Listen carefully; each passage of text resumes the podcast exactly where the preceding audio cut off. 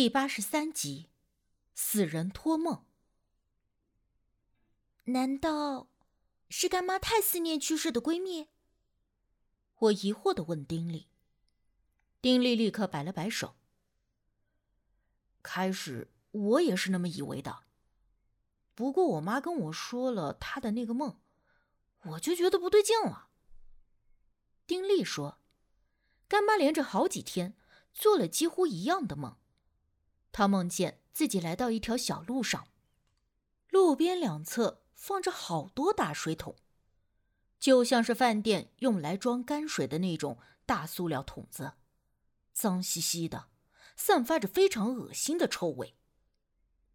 而这塑料桶中装的全部都是剩菜剩饭，各种各样，有的已经腐烂发酵，在塑料桶中冒着泡泡。而就在这些泔水桶旁，干妈看到了自己已经去世的闺蜜，那闺蜜正在闷着头吃桶子里面的泔水，蓬头垢面，身上脏兮兮的，散发着臭味，一边吃还一边哭。头两次，干妈非常的害怕，一下子就惊醒了。但是当她第三次梦见同样场景的时候，她壮着胆子想要上前和那个闺蜜说话。可是每一次，还没有等她走进闺蜜，就会从梦中醒过来，然后第二天又接着做同样的梦。我闻言皱了皱眉，这件事儿不用查，听着就已经可以确定，一定不对劲儿。我说：“庆儿，你觉得这会是咋回事儿啊？”丁力说完，问我的看法。我估计啊，是那个闺蜜在底下过得不好，可能想要寻求什么帮助，或者是有什么信息想要传给干妈，才会频频的出现在干妈的梦里。我分析道：“那咋办？虽说这没啥生命危险，可已经把我妈折腾的神经衰弱了，要再这么下去，还不得折腾崩溃了？”问题是，干妈根本就不信这些，我说了也是白搭呀。我两手一摊，表示很无奈。就算医生知道病人的病症，那也得病人自愿配合治疗才行啊，总不能把人打晕了给捆着强行治疗。丁力寻思了一会儿，哎，要不这样，这个礼拜六咱俩去我家。你就想想办法，给我妈整整。这事儿不是我不想帮，可是恐怕我也没有法子。如果有个什么鬼怪邪祟的，我还能想想办法。可这在梦里的东西，我上哪儿鼓捣去？恐怕得走阴才行。我想了想，又说道：“走走阴。”走音是什么意思啊？丁力闻言不解的问我。我简单的为其解释，就是把干妈的那个闺蜜的鬼魂从阴间给招上来，亲自问问她究竟是什么意思，这样也就好解决了。招鬼，这也行？丁力瞪大了眼睛，难以置信。我笑他少见多怪。只要他还没有投胎转世，就应该可以招上来。不过这种事儿我不行，我大姑才可以。跟在大姑身边这些年，我也见她走过阴。其实这走阴啊，就是让堂上供奉的鬼仙附体，然后问米。这问米呢，就是去阴间把去世的亲人魂魄招上来。问问想知道的事情，但是这么多年加起来，我所知道的，大姑似乎也只走了两三次阴，因为请鬼仙附身非常的难受。首先，鬼仙附体会感觉到彻骨的寒冷，而且鬼仙前世是怎么死的，附身的时候都能感觉得到。如果是自杀的，自杀的地方就会一直疼之类的。而且离去之后，弟子要好久才能缓过劲儿来，所以大姑不到了万不得已的时候是不会走阴的。想到她最近的身体一直都不是很好，如果要帮我干妈这事儿走阴问米，不免会让我开始有些犹豫担心。但是丁力并不清楚这些，只听说能帮到干妈，立刻就答应了，说他去想法子，就算是捆，也会把人给捆去。既是如此，我反而不好说其他的了，所以就定在了周六下午去我大姑家。转眼间，很快就到了周六，一大早的，刘队长就派了车来接我去警局，而开车的人正是上一次不慎中招的黄警官。小生啊，上次的事情真是谢谢你啊！我后来听刘队细说了那天的事儿，如果不是你。我说不定就……黄警官后半句话也没有说出来。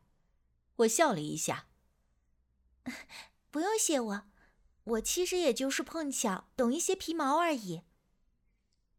嘿，你这个小丫头，年纪不大，倒是很懂谦虚嘛，跟现在的小孩子不一样。嗯，不错不错。黄警官笑呵呵的夸了我两句，我心里想着。下午还要回东坎子村的事儿，也就没有心思跟黄警官搭腔，应付了两句以后，他也不说话了。不一会儿，到了警局，刘队长冲我一招手：“哎，小生，小生来了，快快过来。”这大周六的，警局的人依旧很多。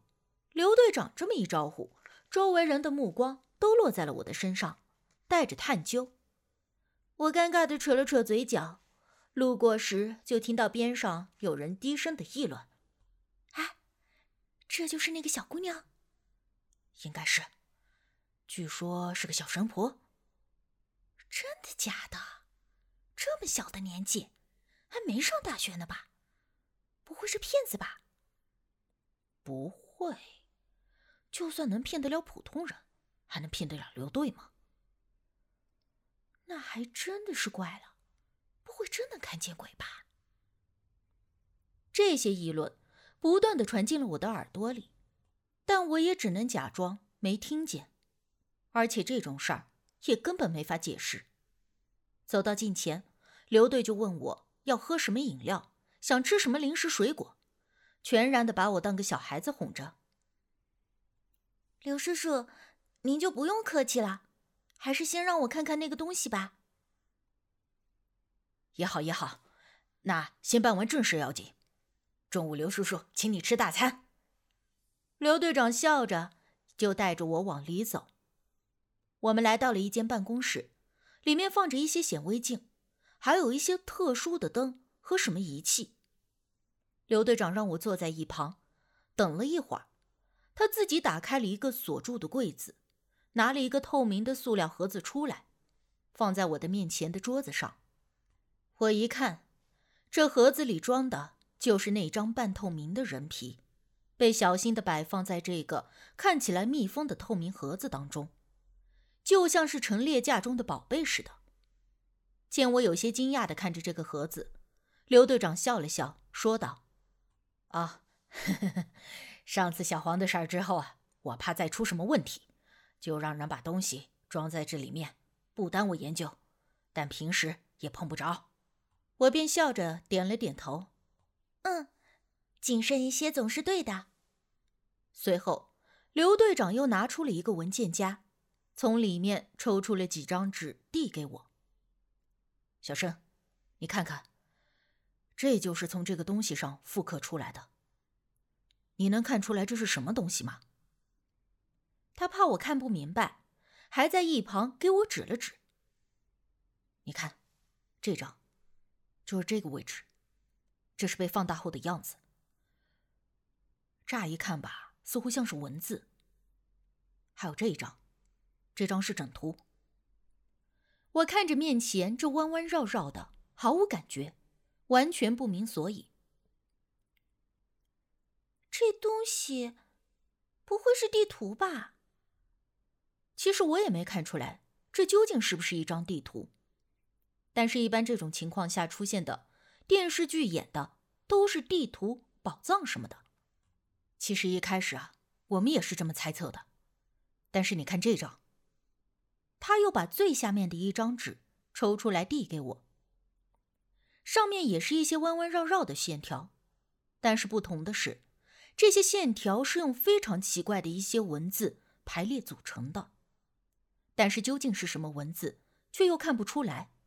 瞅着既不像是古代的什么篆体，也不像是现代某个国家的文字。总而言之，乱糟糟的。这些是什么字吗？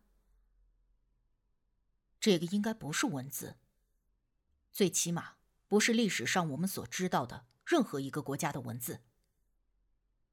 刘队长一边说。一边皱着眉摇头。我忽然想起之前发现的一零四的符文时，开始也以为那是什么文字，后来才知道那是符匠的符。而这些东西，会不会又是哪一门歪门邪术的特殊符文之类的东西？刘叔叔，很抱歉，这个东西我也看不出来是什么，而且这也是第一次见，恐怕。我可能帮不上你们什么忙了。我看了半天，依旧毫无头绪，只能够对他说抱歉了。哎，你就不好奇这上面画的究竟是什么？还有，这东西为什么会造成那名嫌疑犯的死，以及两名警员中招？你当真不好奇这是为什么吗？刘队长忽然反问我。